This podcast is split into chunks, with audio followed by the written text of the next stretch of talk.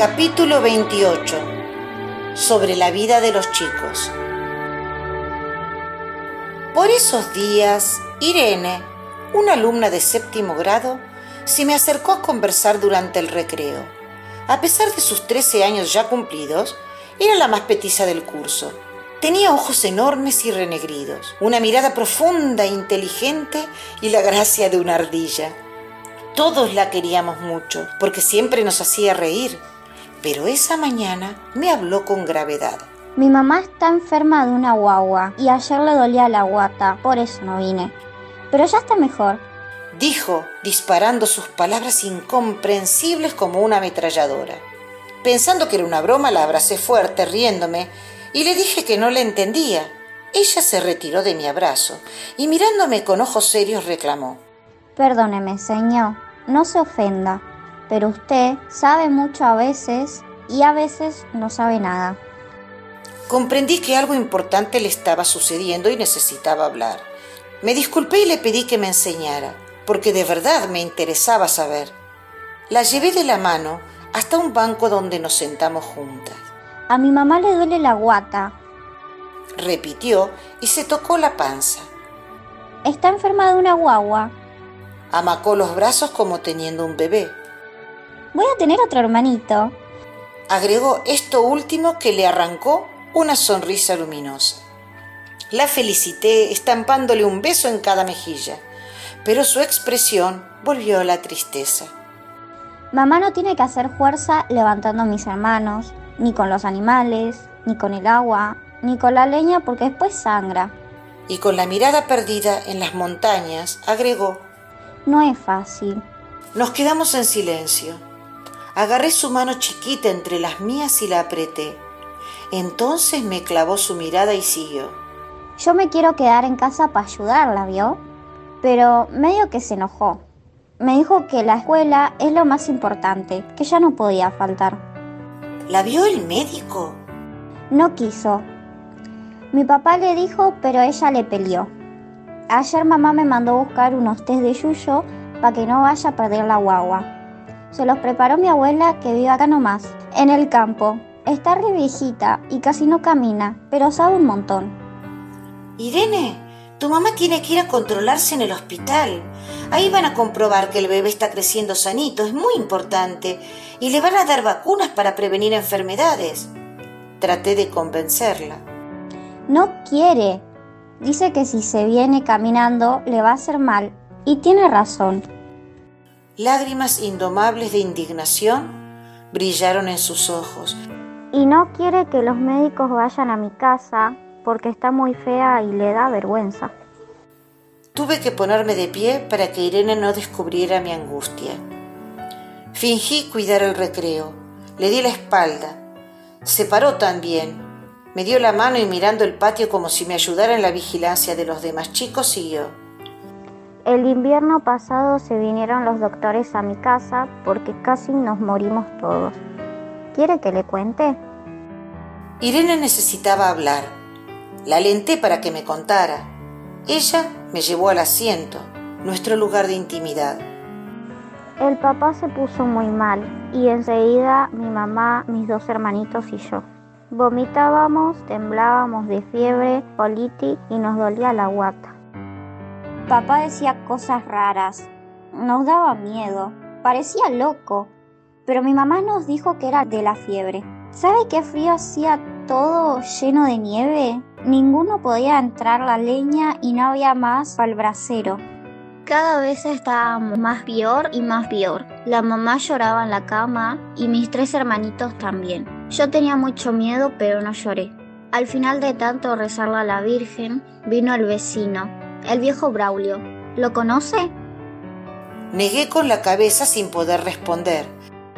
El Braulio vio que no salía humo ni veía a ninguno por afuera de la casa y se vino a golpear la puerta. No sabe qué contenta me puse cuando lo vi al viejo. Parece que sin preguntar nada se fue al hospital a buscar a los doctores.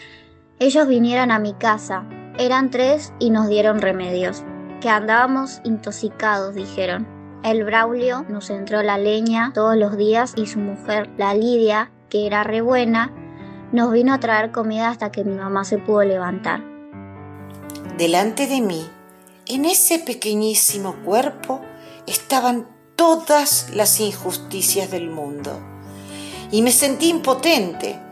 Enojada con Dios le pregunté en silencio, ¿por qué permitía estas cosas? Yo no podía comprenderlo. Mientras acariciaba su cabeza le pregunté, ¿alguna vez tu mamá te lleva a vos o a tus hermanos a controlarse al hospital? No, señor. Solamente vamos con el doctor cuando no podemos arreglarnos por nuestra cuenta. Respondió clavándome la mirada. Se corrió el flequillo de la frente con cierta irritación, marcando su territorio, y agregó. Pero casi nunca pasa. Mi papá y la abuela saben un montón. Un poco incómoda por su aire desafiante, quise decirle que comprendía, pero me interrumpió. Mire, ah... Abrió la boca mostrándome la dentadura. ¿A dónde quería llegar con la demostración? Te faltan varias muelas. Dolían. El papi la sacó. Fue imposible disimular el espanto. Ella lo advirtió. Señor, qué cara. Mi papá sabe sacar muy bien las muelas. Si usted viera. Ni duele. Primero me, me da para hacer un buche con grapa. Solamente para eso me deja tocar la botella. No se crea que me dejan tomar. Después me pone un trapo entre la muela y el cachete, adentro de la boca. Entonces golpea con una piedra o con algo despacito, muchas veces para aflojar. Y al final, con la pinza que usa para las cerraduras del caballo, me arranca. Entonces otro buche y listo. Levantando sus hombros, como si hubiese explicado alguna obviedad, reforzó fácil. La mirada y la voz de Irene lucían un orgullo admirable. Tantas cosas le debía decir, pero no pude. Necesitaba deglutir lo que esa nena acababa de relatar. La encerré entre mis brazos, la apreté con todo mi amor y canturreando la canción de Pinocho, en el viejo hospital de los muñecos, nos pusimos a bailar. Mi conversación con Irene me había dado nuevas claves para profundizar el plan sobre higiene y salud. Pero Ricardo y Sofanor estuvieron ausentes tres días seguidos y mi proyecto, especialmente dirigido a los chicos más vulnerables, no podía empezar sin ese par de pájaros divertidos y sinvergüenzas que ya adoraba. Comenzaba octubre. El sol hacía más benignas las mañanas y las tardes, pero las noches continuaban heladas. Yo sabía que a fines de diciembre llegaría la veranada y perdería muchos de mis alumnos durante casi tres meses, pero aún no era tiempo. Me extrañaba la ausencia de esos chicos que nunca faltaban, porque según me habían dejado bien en claro, no querían perderse el almuerzo y mucho menos los recreos, que allá donde vivían estaban lejos de los compañeros y no tenían con quién jugar. Ese miércoles, al entrar en el aula y ver nuevamente sus pupitres vacíos, pregunté si alguien tenía noticias. Tito Parada, que era muy amigo de los chicos, me contó que el domingo al mediodía habían perdido el rebaño. Se habían puesto a jugar mientras las chivas comían y cuando se dieron cuenta, el piño ya no estaba.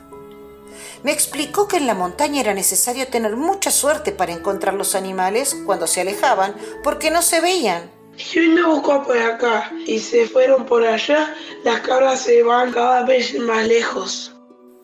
Los chicos habían vuelto a su casa de noche muertos de miedo, porque el papá de Sofanor les iba a dar con el rebenque. Pero don Lascano estaba tan borracho que no se pudo levantar de la silla, así que le mandó a la mujer que preparara una bolsa con comida para que se llevasen, y les dejó bien claro que si no encontraban las chivas, no volvieran. Me desplomé en la silla, el corazón galopando por los nervios. Yo siempre había sido aventurera. No le tenía miedo a casi nada, pero esto era diferente. Entonces seguí indagando. ¿Y la familia de Ricardo? La mamá no dijo nada, le da igual. Contestó Tito. Se me ocurrió que estaría pensando en su propia madre. Se quedó callado y se sentó muy serio. Me hubiera gustado correr a darle un abrazo pero él siempre se mostraba como un toro valiente y temí humillarlo. Así que me acerqué hasta su banco y solo le froté un poco la espalda. Miré a María Inés, la hermana de Sofanor, para darle oportunidad de hablar si lo deseaba. Pero ella se había acurrucado en su silla, mirando el cuaderno como si no hubiese escuchado una palabra. Escribía alguna tarea, mecánicamente, en el pizarrón, mientras intentaba reflexionar. Mis nenes llevaban tres días solos en la montaña, casi sin comida, durmiendo a la intemperie. Miles de imágenes se sucedieron como en una película. Los ruidos de la noche, el frío, la soledad, el hambre. Yo los conocía, seguros estaban haciendo los compadritos, pero estarían asustados. Me dio la impresión de que para el resto de mis alumnos era una historia más, sin demasiada envergadura, porque no hicieron ni un comentario.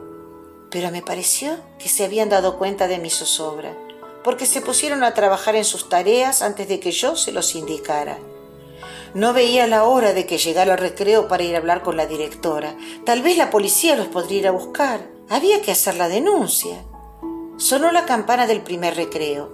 Apuré a los chicos para que salieran del aula y corrí a la dirección para entrar como un torbellino. Cerré dando un portazo y casi a los gritos relaté lo que estaba sucediendo. Teníamos que ir a la comisaría para que fueran a buscarlos. Elba me escuchó atentamente, pero cuando finalicé retomó su tarea de encarpetar boletines y sin mirarme respondió con desdén. No te metas.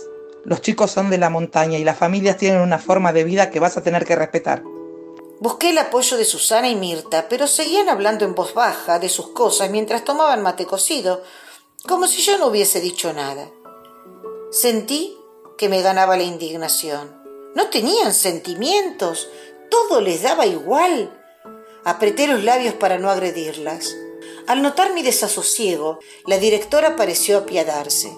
Dejó todo sobre la mesa y mirándome a los ojos se comprometió. Si para la semana que viene los chicos no regresan, vamos a informarle al comisario, pero todavía no. Mis compañeras no mostraban la más mínima preocupación. Me hicieron sentir que yo actuaba como una porteña entrometida. Buscando a alguien que me entendiera en el siguiente recreo, me fui a la cocina. Adela, que estaba preparando las bandejas para la merienda, quedó espantada igual que yo ante la situación de los chicos, pero Yolanda me palmeó la espalda con su gran mano cariñosa y me dijo, en tono tranquilizador, Esta riojana no sabe nada, es de afuera como usted. No se imagina, señorita, lo bien que andan nuestros chicos en las montañas, como pato en el agua. No se preocupe, no pasa nada. Mejor déjese de sufrir y comase este pastelito que acabo de hacer. Por algunas horas las palabras de Yolanda me dejaron tranquila, pero al anochecer el viento se las llevó.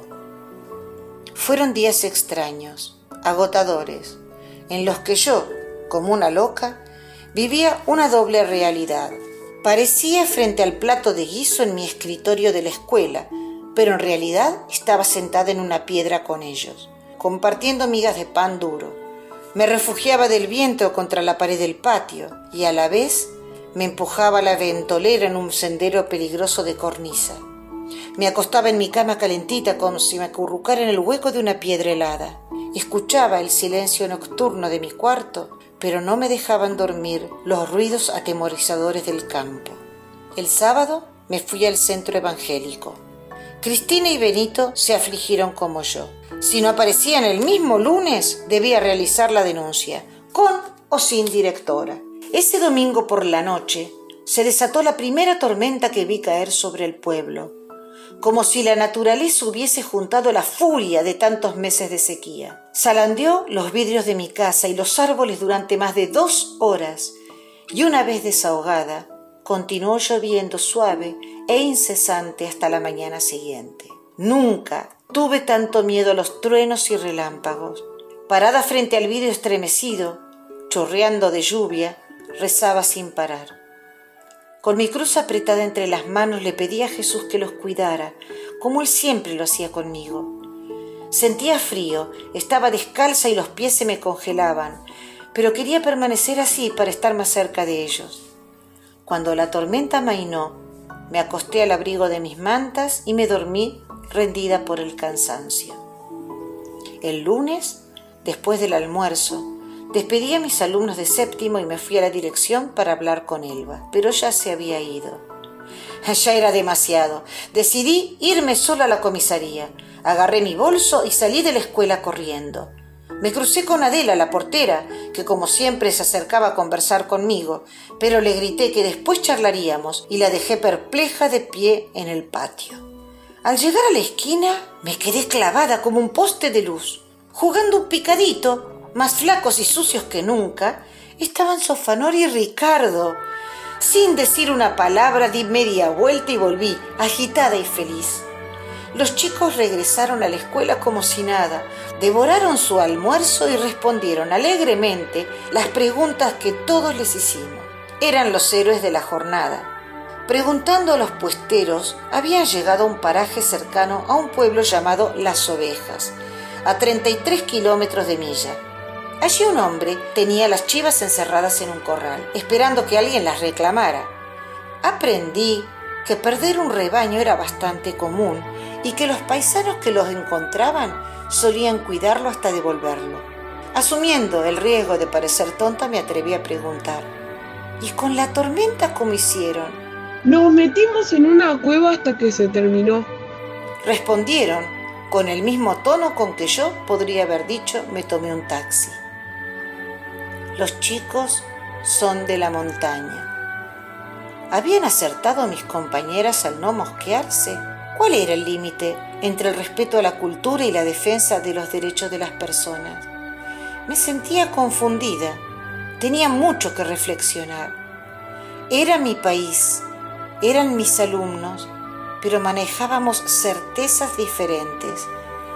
Mi mayor aprendizaje, no solo kilómetros, separan nuestras provincias.